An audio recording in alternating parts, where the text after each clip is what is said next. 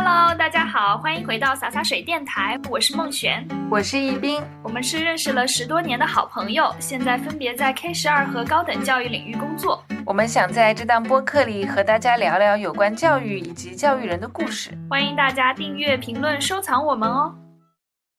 我觉得好学好学生有一个心态，可能就是觉得怎么允许自己失败，这是一个非常可怕的心理。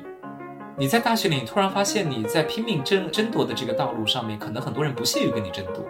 就他们发现自己的另外一条道路。有时候确实是，呃，这个车轮有时候可能是我们自己的在这个中学教育下面所带来的一种惯性，但另外一方面呢，也时候有时候也是我们自己形成的一种心中的魔障吧。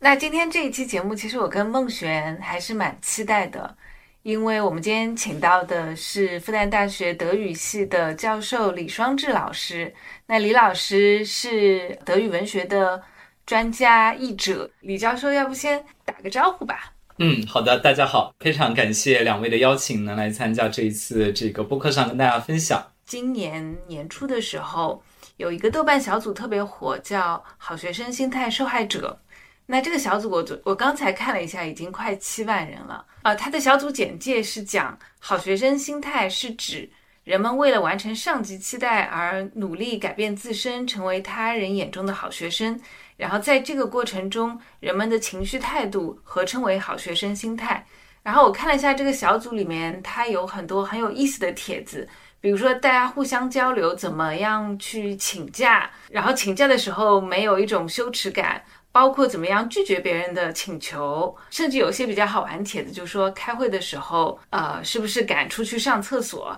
这个也算好学生心态的一种。然后在这个小组里面有一本书，大家特别特别提及的。就是黑塞的这本《在轮下》，所以我们顺着《再轮下》这本书就找到了李双志教授。因为我看之前有一篇文章，李老师说你自己第一次读黑塞也是看《再轮下》这本书。对的，《再轮下》应该是我最早接触到的一本黑塞的小说，而且当时看的时候，就是你刚才说的这个好学生心态，我就基本上也属于从初中开始，一直到高中高考，然后大学。包括后面的整个求学过程，一直都是被大家标榜成好学生。所以呢，当时呢看到这本黑塞的《在轮下》，尤其看到前半段的时候，就非常和这个主人公有强烈的共鸣。当然，我们都知道这本书其实也是黑塞他自己的半本自传吧。主人公的很多经历都来自于他自己的这个切身的体会。我稍微给听众补充一下，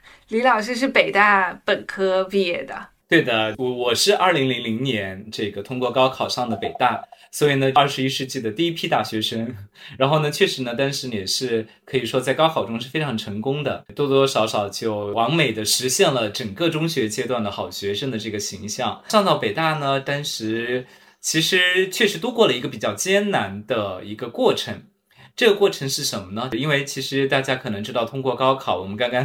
刚刚结束的这一场高考，可能很多人也非常有体会。你是经过了非常的辛苦的这种厮杀，然后呢，经过非常艰难的这个与各种考题做斗争，最后呢，经过非常让人这个心惊肉跳的三个三天的奋战。最后呢，你这个非常成功的跨过了这个高考的门槛，像我当时和很多人一样，就进入了这个所谓的中国最高学府北京大学。在那一刻，你会觉得这个好学生的光光环在你身上真的是流光溢彩，所有的家长，所有的这个你周围的人啊，都会非常非常羡慕你。那你就是别人家的孩子，那都是被很多人树为榜样，教育自己的小孩的这样的一个人学生形象。进入北大之后呢，就是不光是我啊，我身边也有不少人就会突然发现很失落。这个失落呢，一部分是来自于我们其实在中学阶段是被所有人看作是全年级第一，然后呢是众望所归的这个优等生，然后是将来一定一定会要考上北大为校争光的这样的人。那么当然就会觉得自己。尤其是经过高考得到了这个北大的录取通知书之后，你会觉得自己真的在那一刻，你会觉得自己真的最害、最厉害的、最好的，没有人比你更好。但进了北大之后，你周围所有的人其实都是各个地方的这个第一名啊，而且有不少都是省里面的第一名。这个时候呢，你就会发现自己在那么多那么多优秀的人里面，你不是那唯一的一个。那所以很多人呢，在心灵上都会产生这个落差。那么这个时候，你突然就被投入了这样一个这样一个非常残酷的，比之前想象的更加这个呃竞争更加强烈的，而且甚至很多时候让你感到无奈的这样一个环境里面。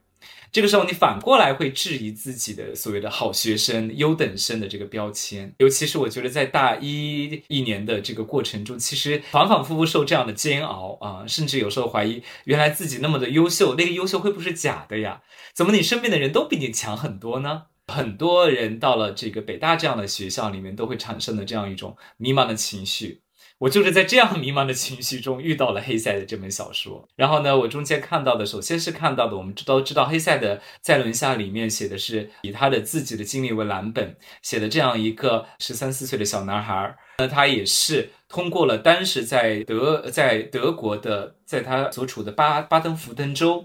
这样一个非常有悠久历史传统的这样一个州，但是州里面呢有个非常非常著名的神学院啊，是修道院。这个呢就是马尔布伦。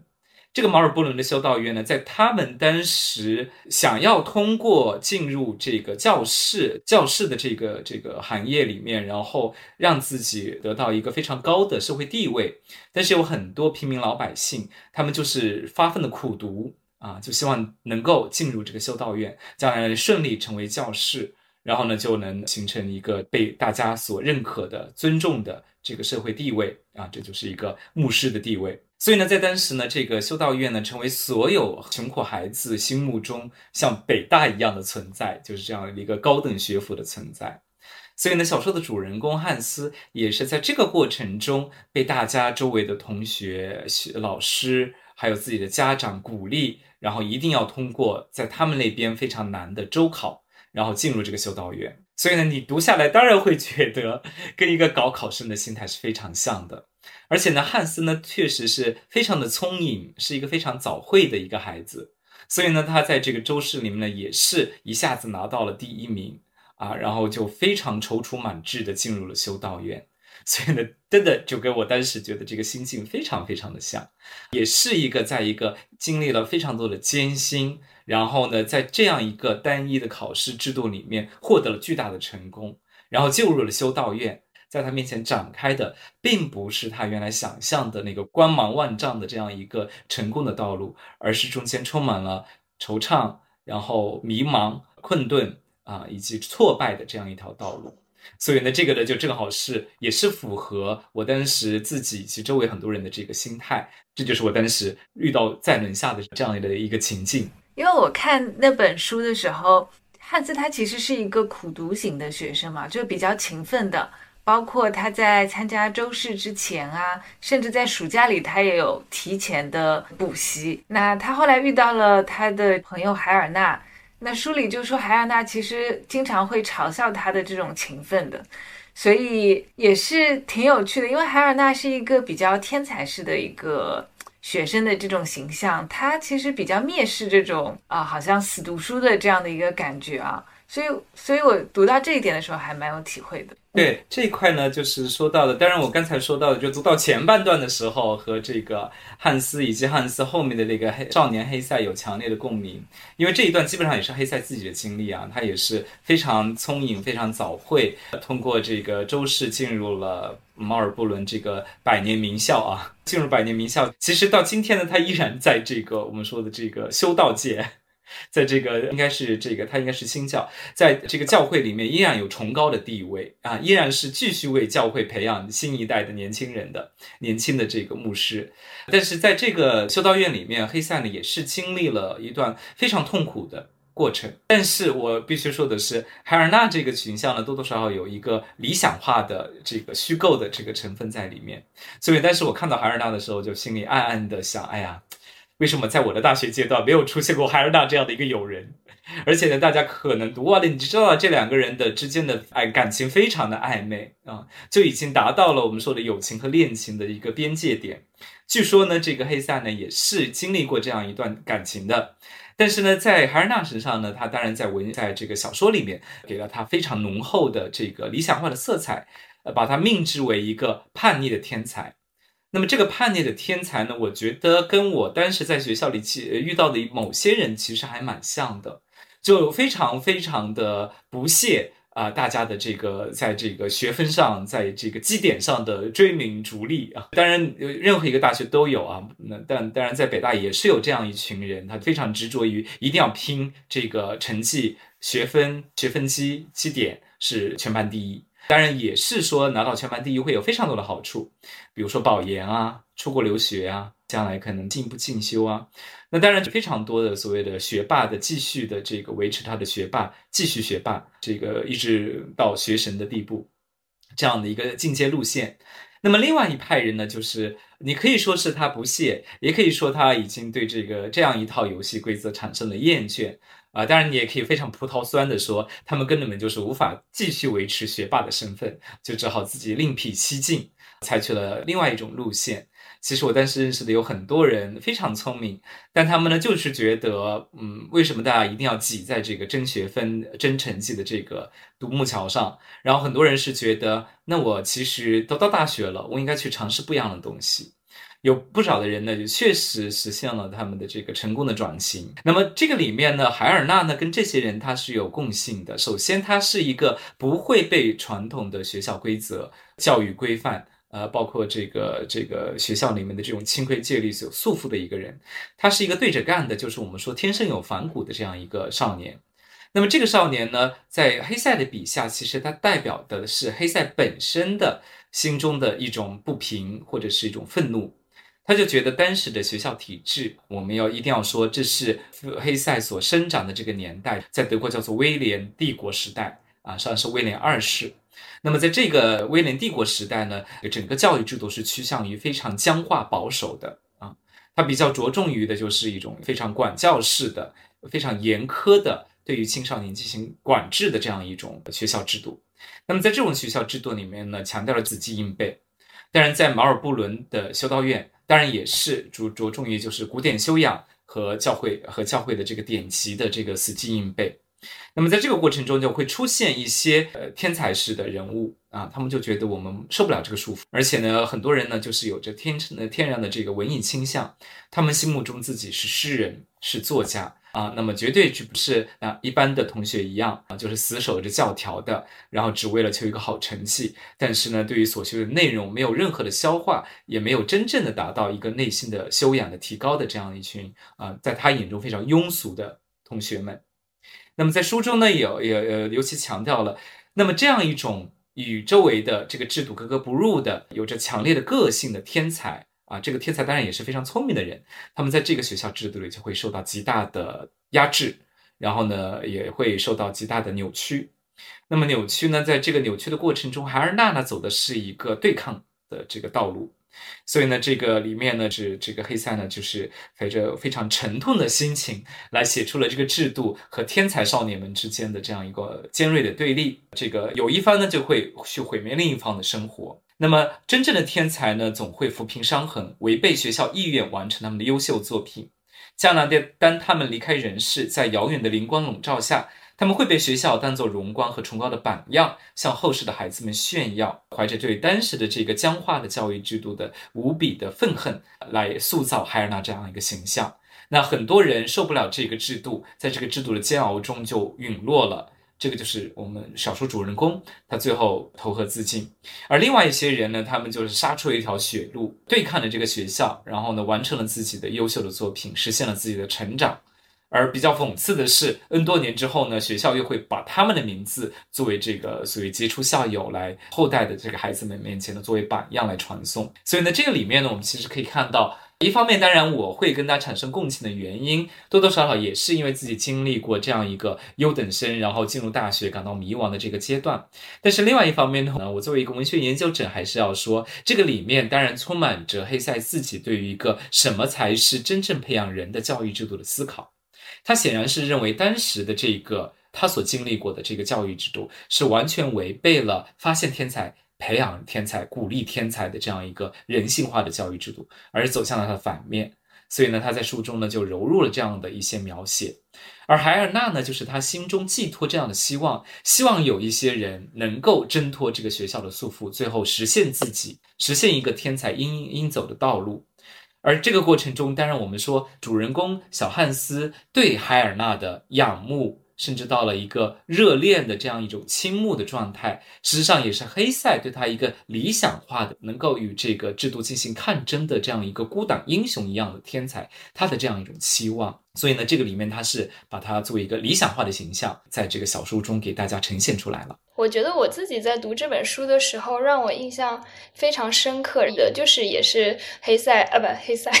汉斯在跟海尔娜交往的那段时间，他的老师对他也非常关心，然后校长把他叫到办公室进行谈话。其实跟我们在读书的时候经历的很多事情很像。我们那个时候有可能是你跟所谓的坏孩子，或者说你谈恋爱了，老师会把你叫到办公室去跟你讲一下，哎，你要跟什么样的人交往？那当时。时，汉斯被校长叫到办公室的时候，校长是跟他说：“呃，你不要松懈啊，不然你会滚到车轮底下去的。”就是这句话，我在读的时候，我就心里一股寒意升起，就一下子让我回想到了很多以前的经历。在从小到大的过程当中，你的老师、家长一直在跟你说的话，比如说你小升初的考试非常重要，如果说没有做好的话怎么样？然后考一直到大学，大学之后你毕业，你要做什么样的事情？就是一步你都好像不能。松懈，你都不能出错。我觉得这个东西，它也是让我们所有就是好学生心态受害者，大家感到非常紧张的一个循环。它让你觉得说，你必须要抓住这个车轮，你即使是你只是抓住了那个车轮的辐条，你都不可以让自己掉下去，不然你就好像万劫不复的深渊在等待着你。这种感觉。我稍微补充一句，我今天正好在看朋友圈。然后我就看到一个家长呢，他的小孩是小学生，还在读小学，他就截了一些自媒体博主的短视频。然后第一张图那个有一是第一个博主，他就说一年级的暑假太重要了。第二张图是另外一个博主，他就在讲二年级的暑假太重要了。然后第三张图是三年级的暑假太重要。所以有就是有很多不同的人，然后说不同的暑假都很重要，就觉得哇。就每年都非常非常重要的感觉，对这种叙述，尤其让你觉得喘不过气来，好像你随时的你的这个整个人生都是必须对，一定要把学业做好，一定要把成绩都搞得最好，一定要这个小升初、中考、高考每一步都不能出错，一定每一步每一步都要走好，而且呢，它是一个相对来说单一的标准。当然呢，比较讽刺的是，我们都是这条路走下来的。但是另一方面呢，我们看了这个小说就会非常触动我们，就是因为可能我们多多少少的能够走到今天这一步，都是经历过这样一个阶段。我们很多人都像汉斯一样，在很长一段时间里面，我们就认为拿到第一是我们最最最重要的奋斗目标啊，其他都不重要，更不要说是汉斯这么聪明，对吧？大家就觉得啊，你这个聪明劲上一定要用到学习上呀，对吧？这样你就能顺利进入这个马尔伯伦修道院了。这就像极了我们小时候家长说：“哎呀，你就是不，你这么聪明就是不努力，对吧？你再努力一点，你就拿到第一了。然后呢，这个拿到第一就可以怎样？这个时候呢，你就会觉得我们是非常无奈的，按照一个单一的标准。”去实现家长所规定好的，或者整个制度给我们规定好的这样一个唯一的成功的道路。呃，当然我我也是这么走下来的，所以呢，我有时候经常说，当我自己对他进行批判的时候呢，经常会被打脸，大家会说你当时对吧？当然你当你这么说话就这样说话不腰疼，然后你当时考的那么好。但是我觉得呢，就是你看了这个小说，之所以让你觉得心寒，或者是说让你感到这个突然之间心心感觉心好像就被抽动了一样。那么当然，我们是看到这样一个敏感的、早熟的这样一个心灵，在这个过程中，他给受所受的煎熬，我们完全可以。体会得到，因为其实我我们很多人可是也可能也经历过这样一段煎熬，只是我们慢慢的说服自己忘记了啊。不管我们最后有没有成功，我们都说服自己忘记了。那么这个黑塞的这本小说一下子就反正我打开了记忆的闸门，像我当时就觉得制胜又置身于三年前在做在拼命的忙于各种呃做一张又一张的模拟考试试卷的那个时刻啊。但是确实有一段时间我记得很清晰，那个是大概。到了三月份的时候，啊，就是三月份，我们那个时候高考是刚，我们那个时候高考是七月份啊，但是是真的做的模拟考题真的是天做到天昏地暗。但是我的，我甚至有一次做一次模拟考的时候，就觉得，哎，这要是高考就好了，我再也受不了了。我希望这一次模拟考试就是最后一次考试。然而，你知道三月份之后还有那么多那么多的时间，你还要不断的重复，所以那是一个，其实你很多年回去看，你会觉得那是一个非常可怕的一个状态。那是一个你完全沉浸在这样一个没有其他的生活目标，你生活便会变得变得非常窄的一个阶段。但是你可以说，通只有这样啊，在我们这个环境下，你只有这样，你才能杀出血路来啊，能这个能够跨过这个门槛，可能就能开启呃继续继续卷的人生。但是我当时看这本书的时候，因为毕竟已经到了到了大学，突然就觉得其实要给自己的人生寻找新的意义。这是我经常说的，其实我们可能经历过那个阶段，跟经历过所谓的好学生受害的阶段。那么很多时候，我们是为了给大家争取，给自己争取一点将来能够不继续这样做的一个自由。所以呢，这就是我希望很多，包括我现在做老师了，我也是希望我的学生到了这个大学阶段，或者到了以后的人生阶段，他们都能读一读黑塞的这本《轮下》，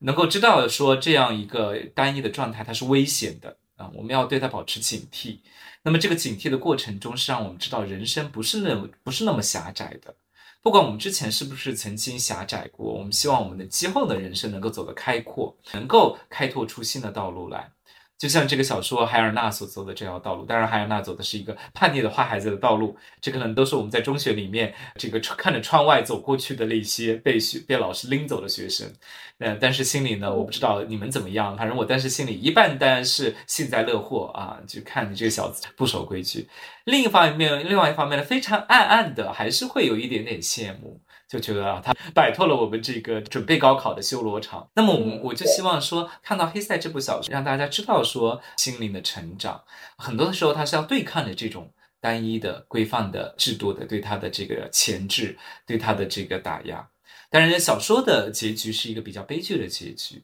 但是我们说，悲剧震撼人的正正在于说，我们在悲剧里面看到的是一个原本不该如此的这样一个状况的出现，原本是一个。非常聪明的，非常有学习能力的，对于生活，对于未来都非非非常抱有这个美好的想象的这样一个少年，怎么在这个过程中慢慢的、慢慢的就被淹没？而且我觉得我们走在这条应试的道路上面，其实除了。高考之后到大学以后，其实大家要面对的话题，包括要面对的挑战是非常不一样的。跟你在应试的这条道路上，比如说大学之后，在中国，大家可能是第一个时期，你能够被允许去谈恋爱，去处理一些亲密关系。后面呃，比如说你要去走到职场，那么你是真实的面对社会的，它当中的转变是非常的突然的。老师在讲，你在大一的时候，你是特别的迷茫、纠结，可能在想这个事情，你要自己怎么样去度过。我就记得我在大一的时候也有过类似的经历。我当时大一的时候选修了一个课，它的名字叫数学文化。我又是一个非常偏文科的人，所以说在大学的时候，虽然我一定要选数学课，但是。即使它是数学文化这样一个好像听起来像理偏文的科目，我还是会觉得有点害怕。那个时候，在第一节课后的时候，我就去问那个老师，我说：“呃，老师，这门课期末的时候会考什么样的内容？我有没有什么需要在上课的时候注意的地方？”我就记得非常清楚，那个老师他当时脸色就特别的难看，他就说：“你学习就是为了考试吗？”当时他身边围了很多的同学，他就跟我讲了这么一句话，他就没有理我，也没有回答我的问题，我就非常沮丧的走了，应该说有点灰溜溜的感觉。现在回想起来哦，当时我肯定是回去做了很多的自我检讨，因为好学生心态受害者。但是现在回想起来，我就觉得为什么我们的教育体制它其实是非常割裂的。我。在这么长的一个应试的体制里面走过来，然后我马上就要进行一个心态的转变，我马上就要讲自己现在学的这个知识，可能你是要去探究知识的本源，不是为了考试。心态转变它其实是需要一个过程的，可是你身边的人就会很希望你去做一个很迅速的转变。那同样的场景，它可以应用在比如说亲密关系方面，比如说你大学之后，家长就很希望你快点谈恋爱，快点相亲，然后生孩子。那求职方面，你在大学可能一直在学习，一直在积累一些好的 GPA 学分。毕业之后，他又希望你马上能够找到找到一个好的工作，他马上希望你能够有那种 street smart，你就知道在工作里面怎样跟人去交流。就我觉得它当中有很多的要求是非常割裂的，没有办法能够让你一下子好像进入到不同的途径里面。所以我就觉得，对于我们这种类型的人来说，可能有很多人还是会回到自己的内心去想说，为什么我会这样？我为什么不知道就要马上做一个转变？可能还是会向内去质询自己。但是有的时候，你是不是应该要想一下，是不是外界他没有给到你足够的支撑，给到你足够的支持，然后帮助你走。走出不一样的路，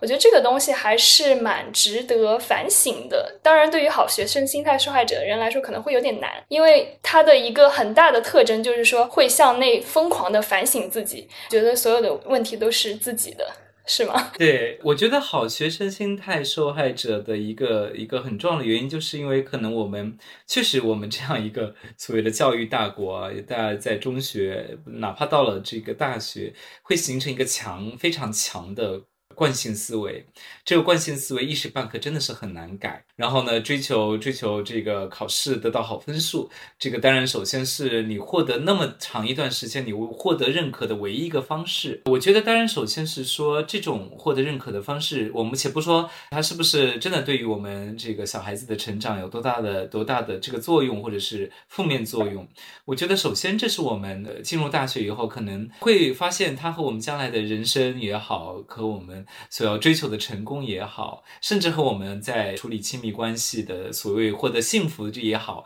它的作用会变得越来越小。这个就是你说的，可能在惯性思维的这个这个作用下，我们处理很多关系就会碰壁，外界对你的需求突然发生了改变。它不再是需求你唯一拿到好分数了。那么另外一个呢，更多的时候你根本不是可能通过你单一的努力就能实现的。比如说我们说恋爱这回事情，就是有很大一个程度上是缘分，中间也包括你可能要在情感中去成长。那么这些很多东西不是你在学校里凭分数、凭你的在这个学习的努力、凭你备考的努力就能获得的。这个真的对于很多人来说是一个巨大的断裂。我们从小说里面看，也出现了这个非常有趣的这个情感关系。大家情感关系呢，反而是助推他摆脱原来的那个学校的这个呃惯性思维的。但是我们在我们的生生活中，尤其在我们的体验中，尤其你说的非常对，就是我们很多人经历了高考之后，进入进入了大学，才允许自己谈恋爱。绝大部分的人确实在高考之前是完全作为是一个应试的一个单一的一个单向度的人。到了大学，突然变成自己要变成多向度啊，那很多时候呢，就是发现，哎呀，我们之前教我们的东西原来都没用，这就是很多人其实受到的另外一层挫败。但是我觉得这个过程是一个，确实是有一点点像你是一个要破茧成蝶的这样一个过程，因为你会发现自己原来是被束缚住的，但是你首先要意识到自己被束缚，你才有呃化蝶的可能，你才有打破它的可能。所以呢，我其实觉得但是老师跟你讲的话，你肯定心里特别难受，因为我好像好像没有遇到过这个情况，但是我遇到过考得非常差的情况啊。我现在也记得，但是我们那个年代还有一门课叫做文科计算机，然后也是必修课，当时记得自己就考得很差，差到自己怀疑人生啊，就是因为没有经历过考差的这一回事情。你从小就是一个优等生啊，就突然考了考砸了另一门，我都记到现在都记得，但是就绕着未名湖走了好好几圈，就是要面对这个心态，要承认自己的不足。我觉得好学好学生有一个心态，可能就是觉得怎么允许自己失败，这是一个非常可怕的心理。这是我我也是花了很长时间 才摆脱了这个心理，不允许自己失败。有很多时候是，其实是家长们不允许自己失败。我记得我我的任课老师也不太允许我失败。就是我记得高考，这前几天看见高考的很多人拍高考视频嘛，就拍到很多这个高考结束了之后兴高采烈的走出校门的那第一波走出校门的那些考生们啊，就去采访他们。啊，就很多人说啊，谁谁谁在等我，我要去表白。然后还有谁就是马上要去去去去玩去打游戏了。然后我记得我当时走出高考考场，呃，这里首先有一个交代，就是我当时在湖南省考的嘛。然后湖南省当时是全国卷估分报志愿，所以呢，我们就是要要估自己的分数的啊。这是一门可怕的、很可怕的玄学，经常有人会比把自己高估了二十分或者低估了二十分都出现过。啊。然后当时呢，就是我的这个走走出走出高考考场的时候，没有欢呼，没有雀跃，被了一群任课老师一把拽住。考完数学，数学老师就冲出来一把拽住我，然后手上就拿着已经做好了的一份当年的高考数学卷，他就问我说。你的答案呢？赶紧对答案，给你估一下，你到底考了多少分？你们知道吗？就是我当时就真的是觉得，哎呀，高考真的不是我一个人的战斗啊，是无数老师跟我一起的战斗，因为他们很着急，看到他们心目中的这个能够为他们争光的这个优等生，是不是真的能考出一个非常好的分数，然后能够顺利考入北大？呃，所以我记得，但是所有的任课老师就像压柱一样，就觉得啊，今年我们有个好苗子李双志啊，他将来绝对是能够上北大的。因为我们那个学校呢，一年呢上不了一个北大，所以呢，大家所有的人都非常努力，不光是我在努力，我们老师也很努力。呃，这个高考完之后呢，大家非常关心，就是李双芝到底考了多少分，所以不会允许我跑去表白，也不会允许我跑去打游戏，先把我拽到一边，然后让我把所有的答案从头到尾的跟他们讲一遍。对啊，你就知道有多像。然后你知道吗？我在高考数学，我我还到现在都还记得我高考数学，但是我们的嗯题比较难啊。高考数学一百五十分，我考了一百三十六分。但是在那个过程中，我是一边做题一边记答案，记我做下来的答案。对啊，尤其是个客观题，你知道吗？A B C D 我要记住。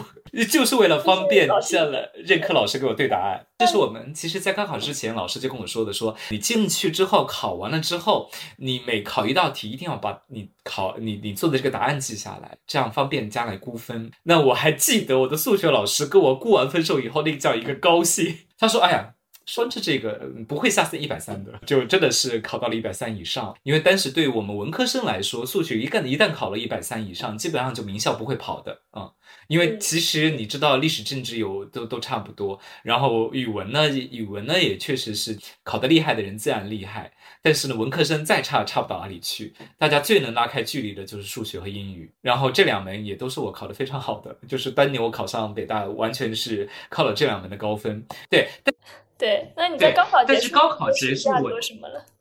高考暑假结束了，好像我在学英语吧，就跟汉斯太像了。我跟你说，我看到汉斯考完周考，然后家家人都劝他放松，他就在继续看书的时候，我就啊，那真的是我的翻版，就是黑塞怎么这么会写，就是那种惯性没有消失。好好好学生加在你身上的枷锁，心灵枷锁，并没有在高考的那一刻就咔嚓一下就破碎掉，就是它一直一直延续到了你很长一段的这个大学时光。我真的记得大学。学上了大学，睡在北大的宿舍里，有好几次晚上做噩梦，就梦见自己没有考上北大，真的就有好几次。突然惊醒了，一看，哦，真的还是在北大宿舍里面。因为确实当时给我的压力非常大，包括任课老师给我的压力也非常大。家里呢，到后来就慢慢的弱了，因为 逼我的人太多了。这个是但是，然后也有一部分好学生，就是说他已经习惯了，一直是享受这种好学生的光环。可是他在某个阶段，可能他就掉下去了。就像我们书中的这个汉斯，他当然海尔纳是一方面啊。呃，黑塞的笔下呢，他认为这个汉斯的这个从优等生变成差等生，当然在海尔纳的影响下，产生了一种新的。人生观就不再以这个作为优等生作为他的骄傲，这个时候呢，就开始慢慢脱离了，脱离了这个追求好成绩的这个轨道。而他中间也写到说，他越是成绩不好，他就越觉得海尔纳的那个世界才是真正可爱的、珍贵的，让吸引他的世界。一个一个这样的一个呃互相的推力。那我觉得这个里面，这个里面就是可能涉及到还是蛮像很多人的这个生活的，就突然在那一刻觉得这个东西没有意义了。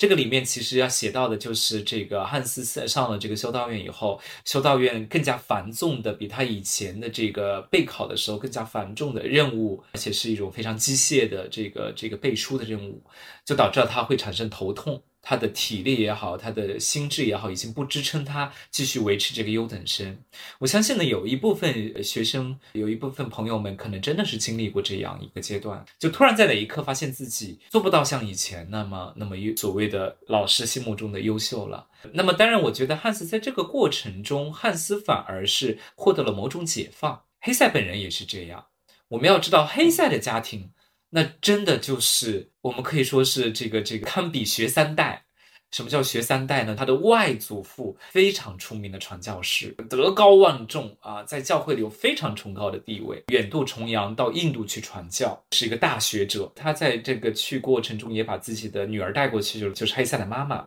黑塞的妈妈在传印度传教遇到了黑塞的爸爸，然后黑塞的爸爸呢，就是当然也是非常就尊敬自己的岳父，非常崇拜自己的岳父。所以呢，这样的两代人，当然他们就热切的希望他们下面的第三代。最有希望的、最聪明的这个黑塞能够继承家家里的衣钵，对吧？而且呢，这么好的基因，又有这么丰富的这个家教，理应走上这个这个继续做一名伟大的这个传教士。所以他们对他的期待，哎，就很像我的家庭，因为我也是教师家庭，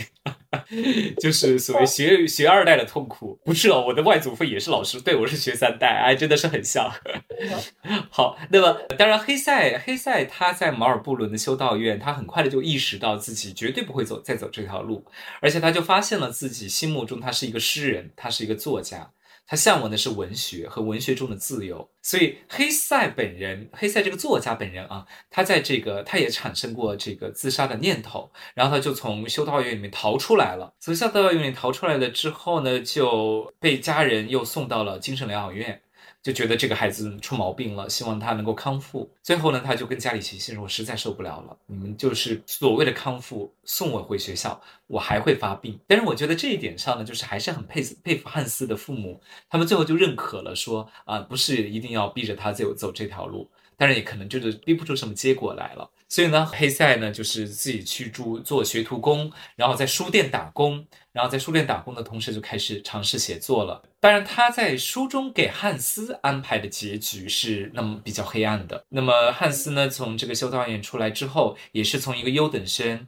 变成了一个差等生，最后变成了一个被开除的差等生，然后他就去做这个木工，在但是他他不像黑塞那么幸运，不像黑塞本人那么幸运。黑塞在当时图宾根啊，就是也是一个非常厉害的一个大学城里面的图书书店做这个学徒工，很快呢就就找到了自己此生一生的志向。啊，就是做作家，而且呢，非常自由的阅读书籍。就是我经常说，像黑塞这样的作家，对于我们的对于我们的大学教育是一个莫大的讽刺。然后呢，他给汉斯安排的结局呢，是汉斯无法融入木工的生活，然后又经历过一些情感上的这个挫败，最后呢，就在这个河边。其实这一段呢，写的比较隐晦。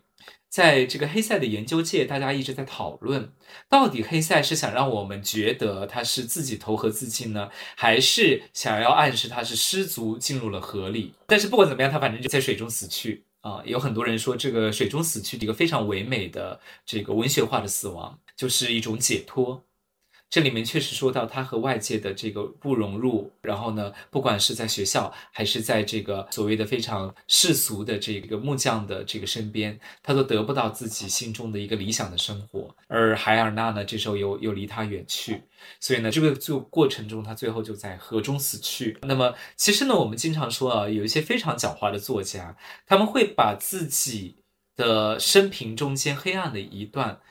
写一个故事，然后故事的中间的主人公就这样死去了，然后作家就走出了这个黑暗。就像我们经常说，像《少年维特》也是这样。我们都知道，其实《少年维特》也是讲的恋爱失败的故事，跟他完全对应于歌德自己的恋爱失败。可是呢，歌德就安排了一个让维特自杀然后死去的故事。歌德在这个过程中，他就挣脱了情感的困扰，呃，这个写写写完黑塞。所以我们说，文学中的很多的死亡，你要想象，这就是一个绝望，它是绝望的一个象征。到另外一个世界去，可能对他来说是一个。在在小说的这个环境里是一个解脱，哎，这一块呢，我们还是应该把它理解成是一个文学的一个极端性的想象。在我们的现实生活中呢，我相信说大家可能要自己完成一次救赎。我的好学生心态这个克服的很晚，因为在大学里我还是一一直一直一直被这个好学生的这个封印封了好久好久。对，当然有两次对我来说是比大比较大的震动。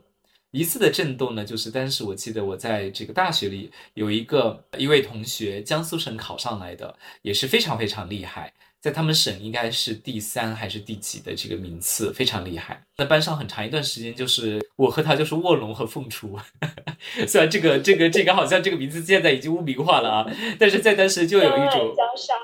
对对对对对，但是一直是我们俩在争夺第一啊。但是到后来，他发现，我发现他根本志不在此，所以他后来就慢慢的偏向这个单是辅修经济，很多文学的专业课就以以肉眼可见的速度这个下下落。然后他说我就是不感兴不感兴趣文学。我们当时的北大的德语系呢，主要的培养方向就是培养文学研究者，然后我就乖乖的 沿着这条路线走下去了。但是呢，像当时我们一开始在前两年跟我形成这个激烈的竞争关系的这个同学，他最后就放弃了。他最后就说：“那我要将来就是工作，完全不是要走这个文学研究的道路。”所以呢，他最后就是成功的在这个大四毕业的时候找到了一份这个外资银行的工作。就他是完美的实现了他的另外一个赛道的成功。我我呢，当然就停留在原来的赛道里面。但是首先是感到孤独啊，没有人跟我竞争了，我感到孤独。然后呃，我就保研了嘛。那确实也是因为实在是。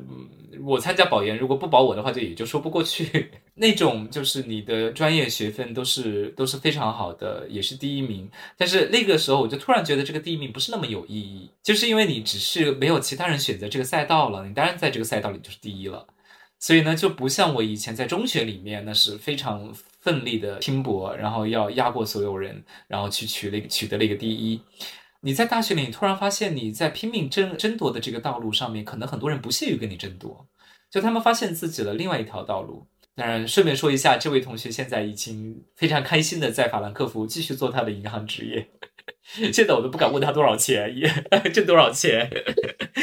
就是 N 多年、N 多年以后，你把人生拉长到这个三十年、四十年之后，那么当时的那个所谓的好学生，那么争夺的单一的目标，在啊，在三十年之后来看，可能是觉得是可笑的。这就是我觉得在大学里能够慢慢摆脱这个心态。但是后来一个心态呢，也是说这个后来这个进一步进一步改变这个人，当然就是我后来又做老师了。那么我做老师呢，就就就就就就很有趣，对吧？那你你以前是优等生，然后你现在做老师了，我就反过来获得了一个可观看优等生和差所谓的差等生，我就发现很有趣，就是。优等生在很多时候，很多优等生、好学生学得好，觉得是自己学得好；但是很多真正特别喜爱跟老师打交道的，反而是不是传统中的好学生或者优等生。就就是让我获得了一种新的倒过来的这个另外一个视角，而且我会发现，其实很多不是优等生的学生非常可爱。而且呢，很多人在工作中慢慢的过个两三年就变得很出色。优等生当然就继续考研考博，还继续做他的优等生，有自己的道路啊。但是呢，很多学生可能他发现了一个新的赛道，呃，虽然当时在学校里不出色，但在工作中很快就崭露头角。所以我就在。我的这个好学生的封印，在这样两段这个历程中，就慢慢的给他，就真的是是是是破除掉了。所以今天呢，相对来说看这个事情，心态就比较平和啊，就觉得说，不是说好学生就一定是将来会成功的，甚至有好多好学生，因为自己曾经的这个呃包袱，反而很难获得很这个他预想中的成功。他反而可能会经历更多的挫败或者心灵上的冲击。那反过来说，可能在学校里表现平平的人，可能他们最最后在自己的人生中会发现很多自己新的赛道，取得新的成功。所以呢，就是我觉得再回头来看我们的轮下，就觉得真的有时候这个车轮滚滚，有时候确实是呃，这个车轮有时候可能是我们自己的在这个中学教育下面所带来的一种惯性，但另外一方面呢，也时候有时候也是我们自己形成。的一种心中的魔障吧，所以再留下这个故事呢，也是让我们能够获得更多的警惕。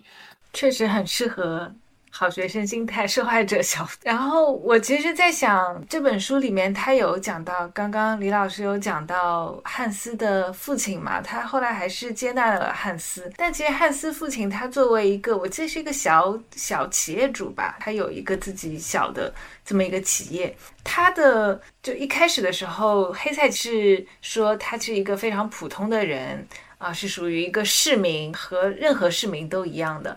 那汉斯在书里面也写到，他其实不是很看得起这些市民，但是反而后来，其实这些市民接纳了他，包括就前面那个孟璇也讲到，我们当时数学文化课的那个老师跟他说：“你读书就是为了考试吗？”然后这里面其实有一个挺有意思的分析，是那个法国社会学家布迪厄他讲的，他其实就是用阶级的角度去分析嘛。他说，其实像学校，它是介于小资产阶级和资产阶级中间，所以它。必定学院是有平庸的，特别是老师，他一方面是看不起这种无产阶级或者是小资产阶级那种庸庸碌碌的那么一种习性，但是呢，他同时又在这个精神上是拒绝像资产阶级那种世俗的成功的，最后导致的结果就是一方面大家也会。喜欢杰出的人，就是比如说在学校里，这个学生，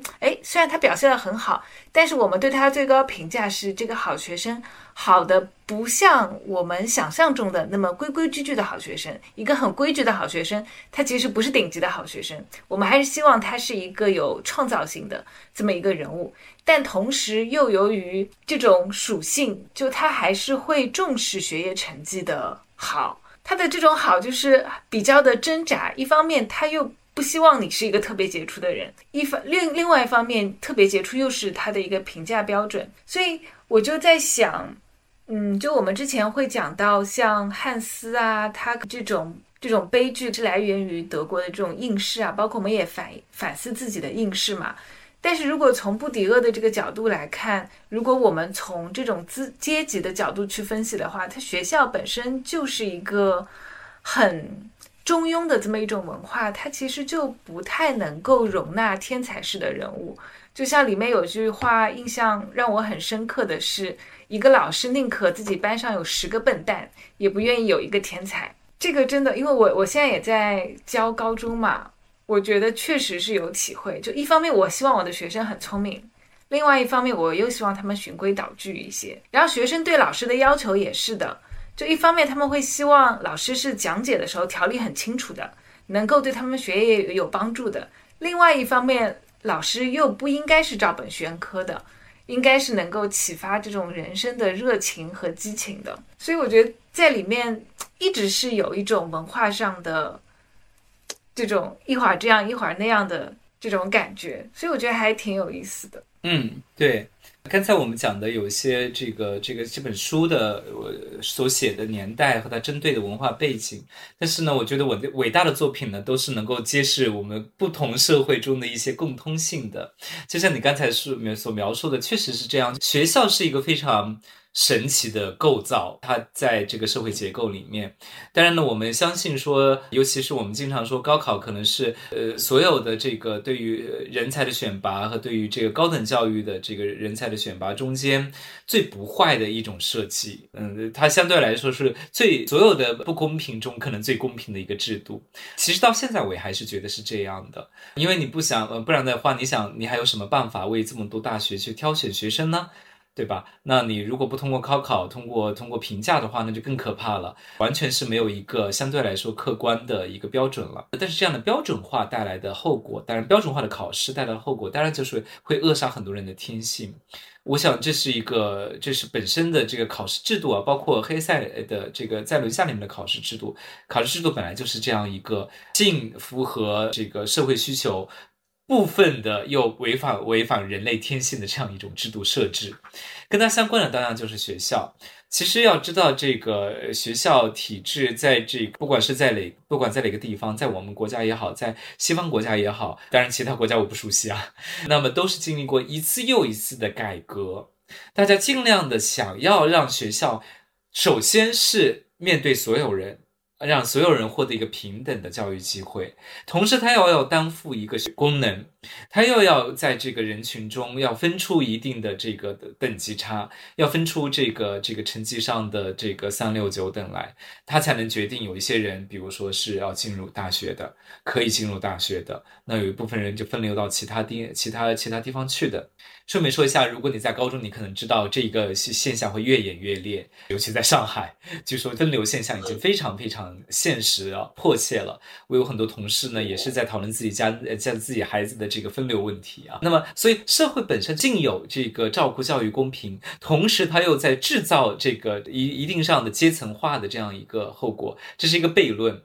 然后在这这个黑塞的这个小说里面，以及在我们的生活中，确实是说通过这样的一个中学教育，然后能够实现自己的一个阶阶层的跃迁，是很多一般人的梦想。那么，在这个黑塞的时代呢，我我们最开始就说过，那么当时的布呃布尔呃马尔布伦修道院之所以地位这么高，之所以在这个小说中是几乎近乎是一个无比无比神圣的存在，恰恰就是因为他为很多穷苦老百姓开启了一个可能的一个一个门，让通过这这扇门，他们就能进入一个特权阶层。因为传教士不不是教士是阶层是一个特权阶层，相对于许多。普通的市民、普通的百姓、普通的工匠人、普通的这个生意人啊，还没有变成大资本家的生意人，所以呢，我觉得黑塞在这一点上是非常聪明的，也可以说是一个非常有责任感的这个作家。他并没有把自己的家庭背景放到这个小说里面去。我们刚才说过，他家就是书香门第嘛，但是呢，他写了这样一个普通人家庭的聪明孩子。这当然就让我们想起我们一起一起，其实也经常看到了所谓小镇做题家的说法啊。那我们知道，在很多地方，那么天生的没有多少优秀的文化资源和教育资源的地方的人，他会更加依赖于考试，他更加渴望通过考试上面的成功来改变自己的这个。家庭处境，那么这个里面就其实黑塞最开始就说了他和父亲的这个汉斯和父亲的不同。其实呢，这个他多多少少呢是把当时的这个一个社会现象给写进去了。也是因为黑塞在后来在他的回忆录里面讲到过，他说我写这本我写这个故事的时候，很多时候不是写我一个人的故事，是写德国成千上万的孩子的故事。而且呢，很多孩子的故事呢，也验证了他在小说中所描写的情景。好，那么在这个在这个过程中，他刻意的回避了自己家庭的这个有有优有优越性的三代传教士的这样一个家庭背景。对，顺便说一下的，后来他表弟也做成传教士，就是真的一家子这个学三代。他选择了这样一个普通家庭，他要写出了就是这样一个少年，他没有家庭的背景给他背书，只能靠他自己的聪明才智。就奋力拼搏，所以他单考出，对我看了一下，这里他是考的州考试的第二名，全州第二名，非常兴高采烈。就是你真的是可以想象一个穷苦孩子，也不能说是穷苦孩子，就是一个普通家庭的孩子，没有没有事事先没有得到任何教育资源，在类考试的那一刻，全州的考试一下拿到第二名，就像我们的现在的高考，可能大家已经在等着出现这个省第一、省第二的这个名次。那么在这个过程中，他反而就具有了代表性。因为就是你刚才说的，这个里面涉及到的恰恰是一个社会分层，社会分层不管在任何一个社会，它都是铁一样的事事实，是你无法更改的事实。但是社会分层分层里面出现的这种跃迁的可能性，很悖论的和考试制度密切的结合在一起。所以呢，这个考试制度也决定了学校就会有双重性。它一方面是有一套一套的规范，因为不符合这套规范，你在考试中不会获胜。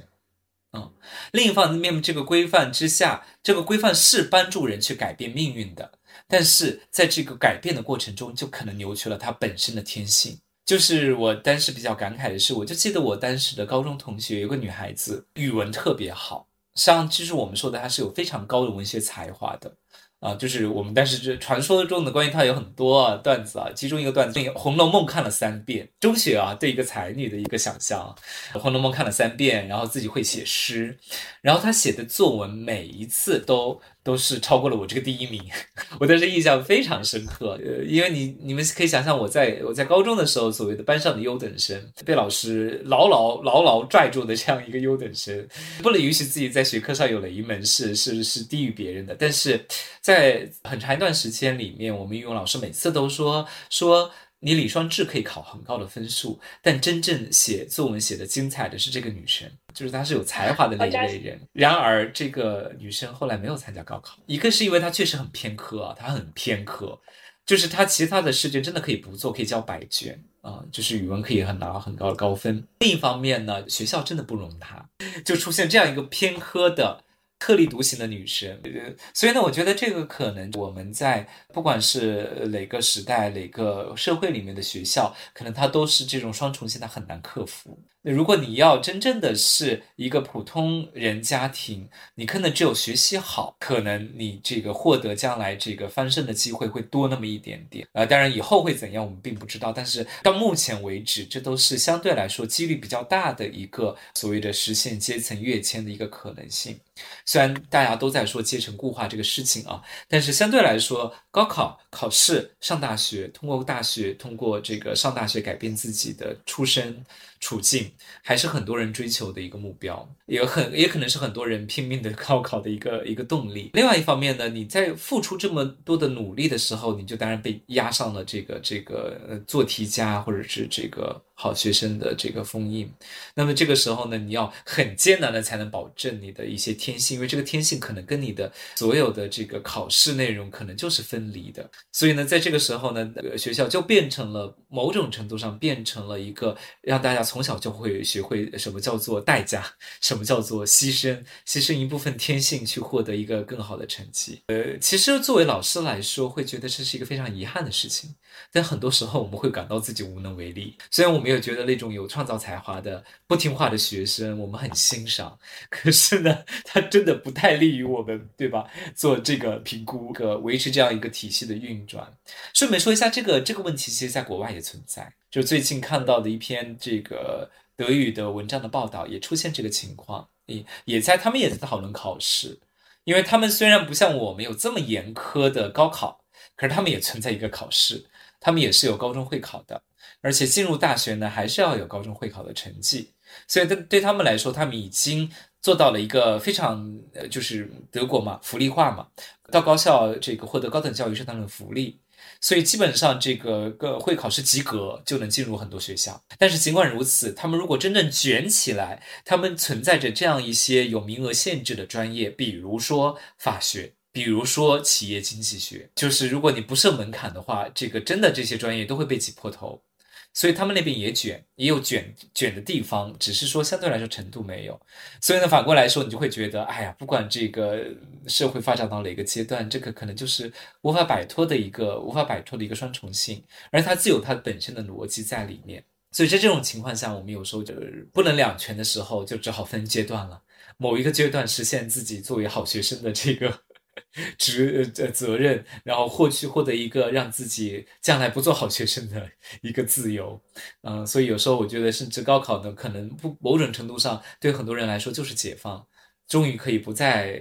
走那条路了。虽然很多人到了高到了大学里边，还是走了很长很长时间这段路。更不要像我，我经常说，哎呀，其实我的这个整个整个平稳的单调的 学习加工作的生涯，就是在于我可能是一直一直没有胆量完全跃出这个轨道，所以就沿着这条轨道走下去了。你们两个人刚才说的东西，我觉得就让我想到福柯，他当然是在黑塞很多年之后，他写的那本《规训与惩罚》里面，他提到说。学校它的这个机制其实和监狱、医院、工厂他们的这个规训机制都是一样的。这些它它的里面的权力模式其实就是对人的一个规训，出现什么错误的话进行惩罚。有一些父母和社会上的一些人，他们会把教育和送到学校这件事情就是等同起来。但其实我们会知道，教育它可以有很多种不同的形式，它可以发生在和很多不同人的交互之间。比如说，我们有家庭教育。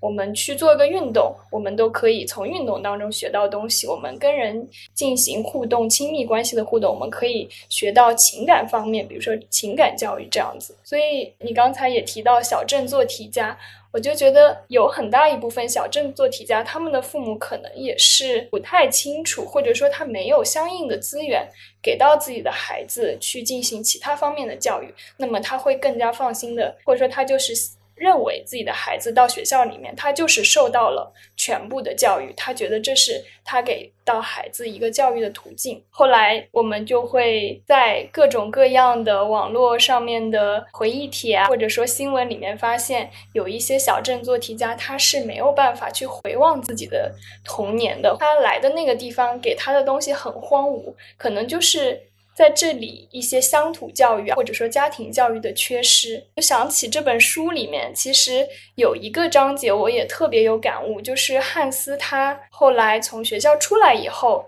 他又回到了自己的小镇上面。有一天，他经过了自己小时候会在那边玩耍的一个音像，他其实是一个相对来讲比较下等。的人，就是在他们那个小镇上面下等的人生存的一个街巷。汉斯小时候在这边和一些人进行了交互，这些人他也教会了他一些道理，通过自己的人生故事，比如说你可以怎样的去做一件制品啊，你可以怎样的跟人交流。就汉斯他在回想以前的事情的时候，你会发现这是他真实的跟生活的连接。然后这些人是给了他一种教育，是一个很让我触动的点。对，包括我印象也很深的。是那个鞋匠像弗莱格，他就一直跟汉斯关系很好嘛。那汉斯就很努力的备考的时候，他就很担心他，觉得他学习太用功了，反而离这个神真正的这个信仰越来越远。然后汉斯一开始的时候跟他觉得他说的挺有道理的，后来还是学校对他的影响比较大，就觉得说这个弗莱格渐渐的认为他讲的没有道理。对，我觉得这个这个点也是一个很值得讨论的点吧。刚才说到小镇做题家，我们有时候是觉得这个教育教育资源分配的不平等，真的就是一个非常非常无法改变的一个现象。那就像我们说的，那肯定是北上广深这样的一线大城市会有特别发达的这个，首先会有非常好的学校，然后这个学校提供的眼界、提供的这个多种可能性，也是让你能够摆脱一个单一的目单一的这个这个好学生标准，然后呢，会让你发现啊，能够发发挥自己。比如说天性中很多其他方面，能够让你知道人生的道路有成功的道路有非常多。就像你说的，可能很多父母不是在这样的学校接触不到这样的呃不在这样的城市接触不到这样的学校，那么他可能很多时候唯一的希望就是把学生放呃把自己的孩子放到学校，相信这个学校的教育能够能够能够让孩子能够变成才。我们说的确实是是一个它的分配资源的不不平等，它必然会带来的。那么在这种这种情况下，那我们就就就就不得不说说这个学校教育，尤其是可能是比如说地方上的中学教育，甚至说你们也知道，中范中中中学到了这个很多地方，它也分，比如说省重点啊、市重点啊、非重点啊。那么一个非重点的学校能够提供的让学生去接触的资源、也视野，也绝对绝对比不上市重点、省重点啊！就不要更不要说什么上海，上海是有八校是吧？当然就有四教八大，四教八大，那他们的这个资源就好比是我们说的这个北大、清华加华五的这样一个资源，但是一般的学校确实是就没有的。那么在这个时候呢，那接触不到的话，那那孩子们可能在。除了金字塔尖的那些孩子们进入这个进进入这个重点学校的孩子们，那有更多的孩子们，他们可能还是会考入，在将来还是会考入好学校，就是杀出一条血路考入好学校。就像我当时，其实我的高中并不是一个重点中学，只不过它是也是一个大学的附中。所以呢，就是多多少少也能占点优势，就是我们都是学二代的优势。呃，相对来说，我已经觉得我我的这个这个中学资源已经是非常有享有特权的资源了。就像我当时印象很深刻，就是我练英语就跑到大学里面去找大学里面的的这个外籍教师练英语。那么其实我们知道，一般在当时啊，在我那个年代啊，就一般也就只有市重点有这个优越的资源啊，就是外语练习的资源、英语练习的资源。所以我们当时还是占据了一定的特权和优势的。所以这点呢，我一方面对自己还有一个清醒的认识，知道很多很多人他们可能根本没有这个的，但好在呢，通过考试呢，他们也能也也能也能跨越过去，也能凭自己的努力跨越过去。所以，我这是这就感慨，还是有考试好的这样一个一个方面。但是另外一个方面呢，我们确实就知道说，那么这个这样这样一种就就会导致刚才说的这个情况。但是确实有些人在在他的原生家庭里面提供不了任何对他的教育上的帮助、求学的帮助。而而他呢，可能很多人也就是因为这个教育资源的缺乏，或者是家庭背景、家庭背景的这个这个相对来说处于一个劣势，所以他就无法走到最后。呃，但有另外一部分人，就像我们说的小镇做题家，他就纯靠着这个应试，他终于。进入了大学，然后进入大学，他可能面临这个非常艰难的转型过程，因为这是他跟他做题备考的模式完全不一样的求学的模式，或者是人生道路的模式。那么他回望自己的这样一个当年的这个这个贫瘠的所谓贫瘠啊，就是这种文化文化资本贫瘠的这样一个家庭，他当然会有很多的感慨，就说我们跟这个自己的同学相比，好像一一开始大家这起跑线就不一样。呃，当然我还是说。个这样一个状况，也还是我们无法改变的现实。但是在书中，汉斯回到自己的家乡的时候，其实那段描写，你就越发觉得汉斯不会有一个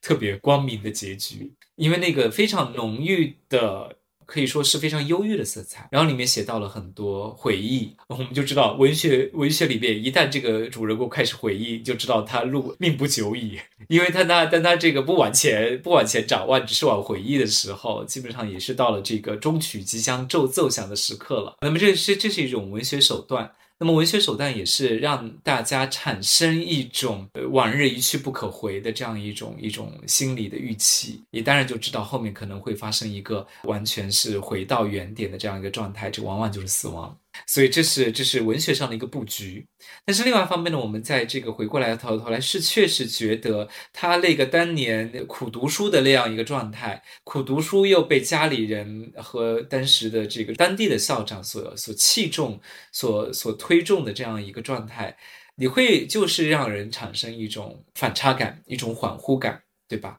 当年的当年的他是那么那么的骄傲，是那么那么的与众不同，而这现在回来的汉斯反而泯然众人矣，对吧？他突然卸下了自己的光环，但是好在呢，黑塞最厉害的会有风景描写。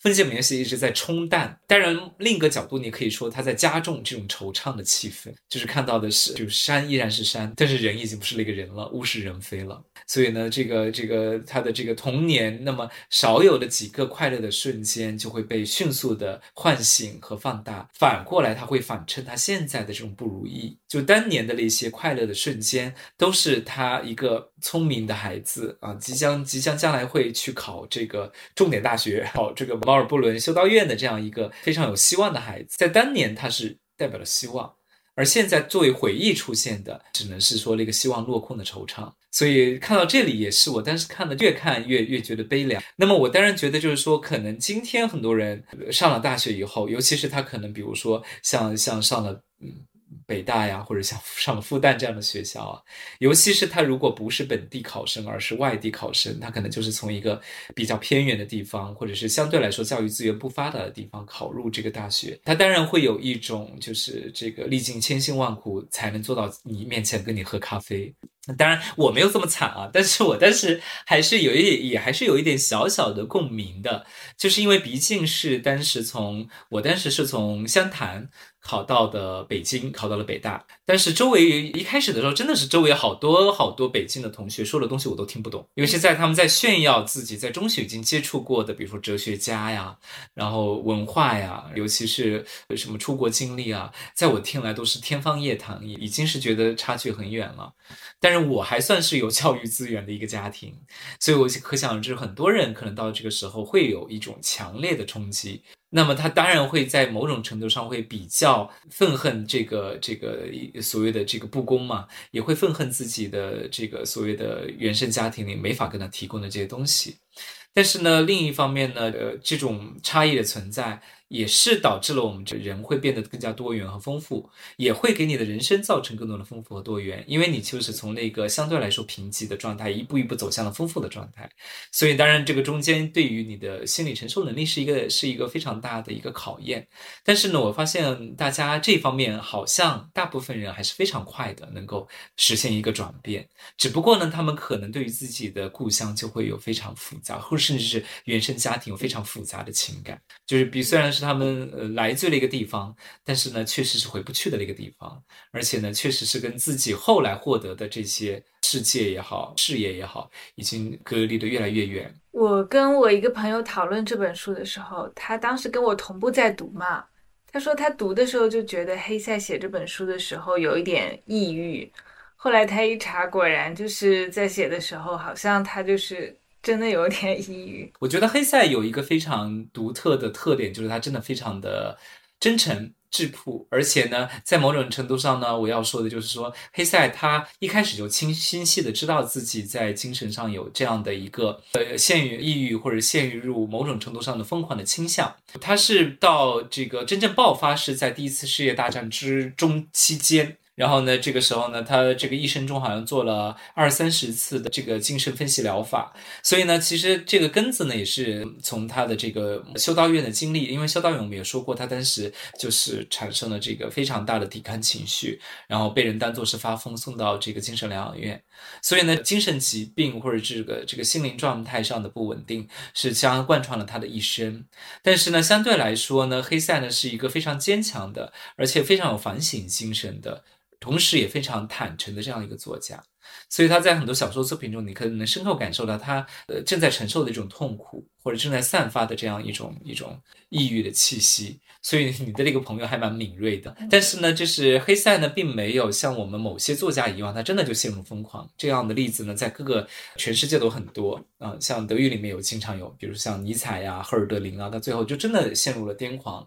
但是呢，黑塞呢，当然我们一部分可能真的是要感谢精神分析，给他排解了很多。另外一方面呢，我觉得黑塞底骨子里是坚强，他身上其实集合了汉斯和海尔纳。所以呢，我们经常说黑塞非常厉害的一点，经常把自己生命中的或者是他的这个人格中的比较有对抗性的两个方面写到了，写成了两个人。就像这个里面是海呃这个这个汉斯和海尔纳，后来在他另一部小说里面就直接是标题里面的这个呃纳尔齐斯和哥特蒙德。后来他写《荒原狼》的时候，尤其讲到了这种分裂性的人格，他自己本身当然也是体验到了这一点，但是骨子里他是坚强的。所以呢，这种坚强的保质，保证了他能够一次又一次的把自己从这个边缘上拉回来。所以呢，我们说，哎呀，多亏了有这个坚强的那一面，黑塞才能也持续不断的写到七十岁到八十岁，是一个非常长寿的作家。所以呢，这个呃，他确实在这部作品里，把他的这个脆弱的那一面、绝望的那一面写得淋漓尽致啊，完全写出来了。有时候也是蛮羡慕他们作家的啊。某种程度上，有很多人也是把的作家写作当做一种治愈了。作家比较厉害，就是能够自愈啊，能够自己这个这舔舐伤口，然后让伤口愈合啊，然后就奔向下一个伤口。所以呢，可能每个作品都是他呃伤口伤口裂开和愈合的一次见证吧。这个就像最近大家一直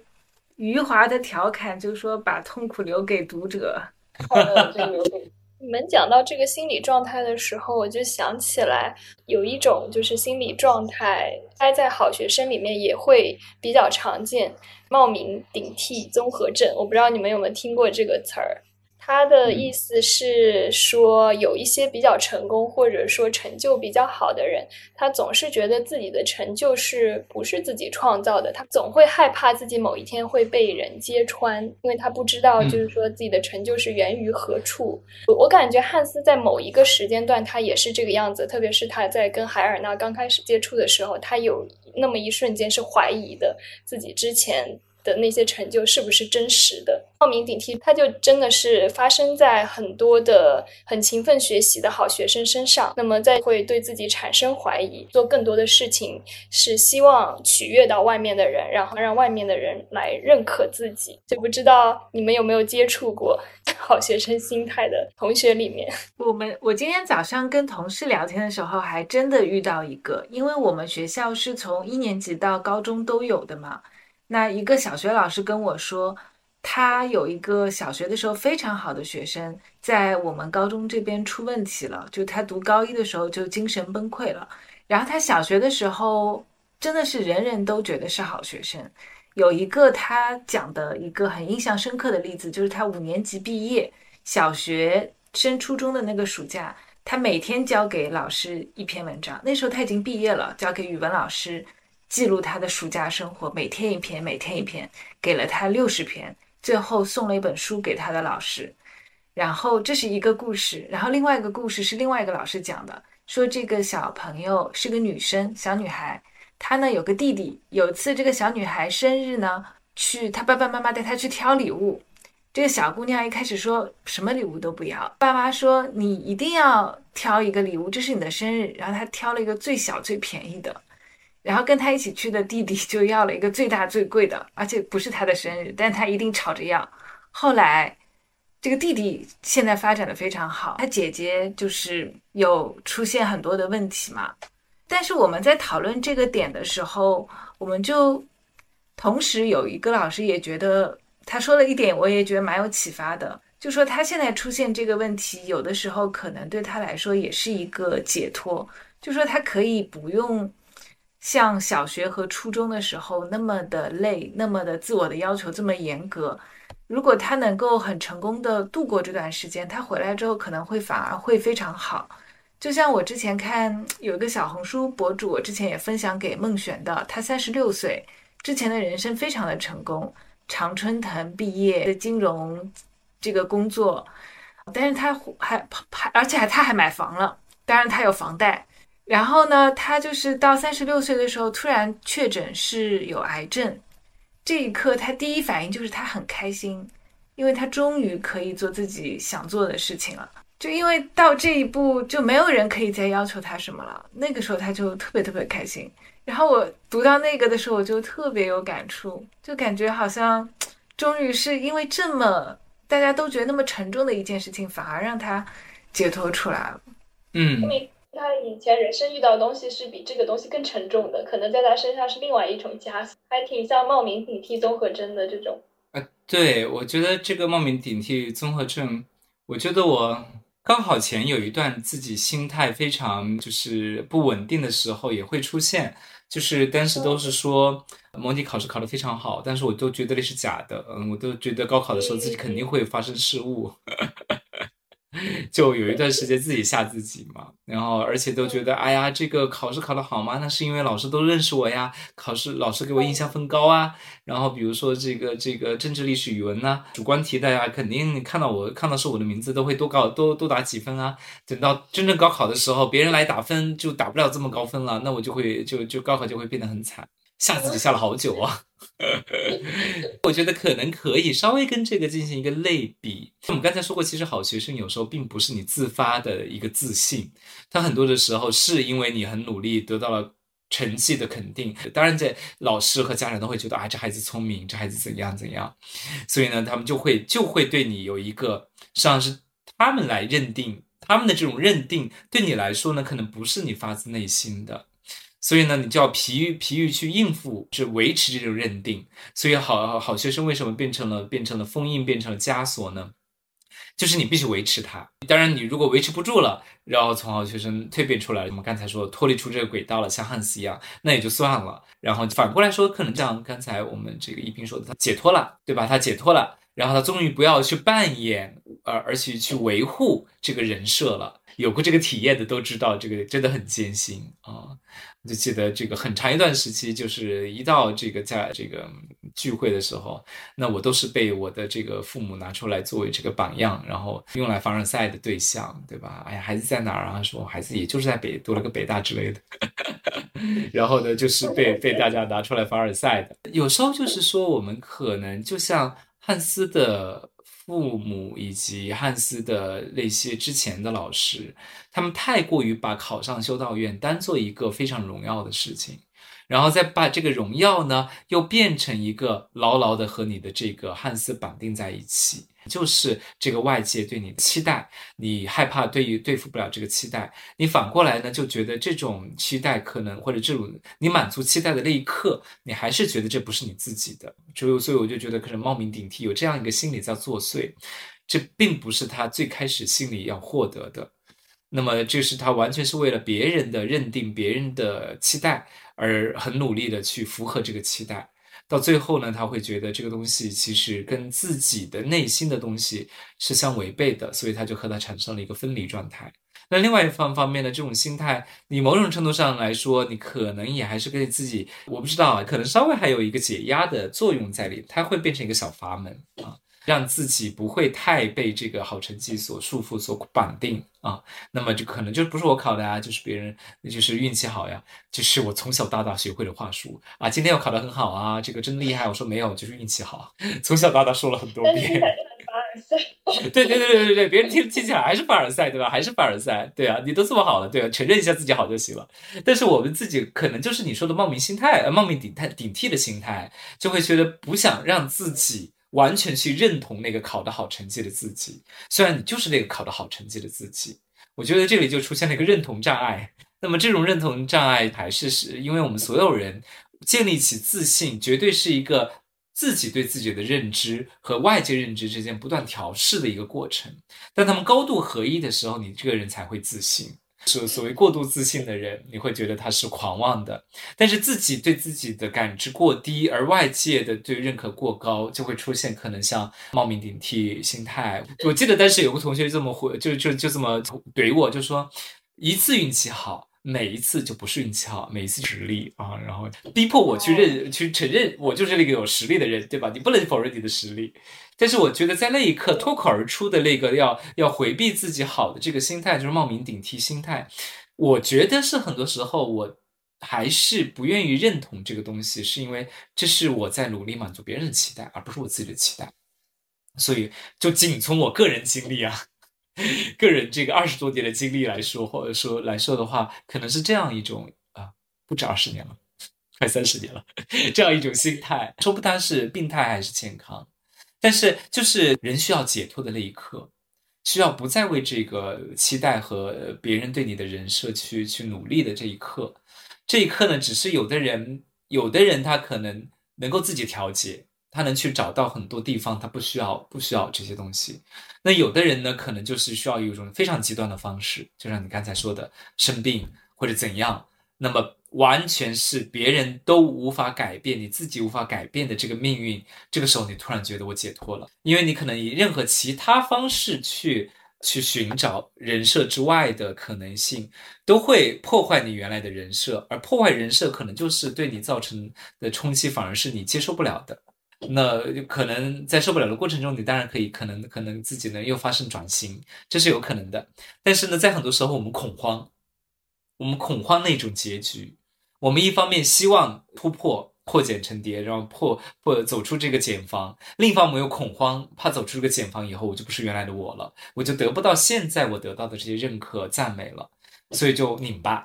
好学生就是容易拧巴，就是真的，我真的非常深切的、深切的能够想象到好学生心态，因为确实自己的成长经历有很大一部分是跟他就完全是这个过程，所以呢，我就能想象这种。介于认同、否定、恐慌，还是继续认同，还是继续否定这样一个怪圈里面，就会出现。但是我觉得认识到这个怪圈，可能就是破除怪圈的第一步吧。对，希望大家都是以一种比较自觉的方式得到解脱，而不是以一种比较对决绝的这种方式。不是一定要等到病痛，不是一定要等到这个各种完全的，就像我们书中写的这种完全的坠落嘛。所以我刚才读的那一段。黑塞还是把希望寄托在像海尔纳那样的，因为他自己走出了，就是像海尔纳一样走出来了，最后就变成了写出优秀作品的人。所以他是偷偷的把自己的呃过去十年走过的路安插在了海尔纳身上，但是呢，他依然是觉得绝望才是有冲击力的，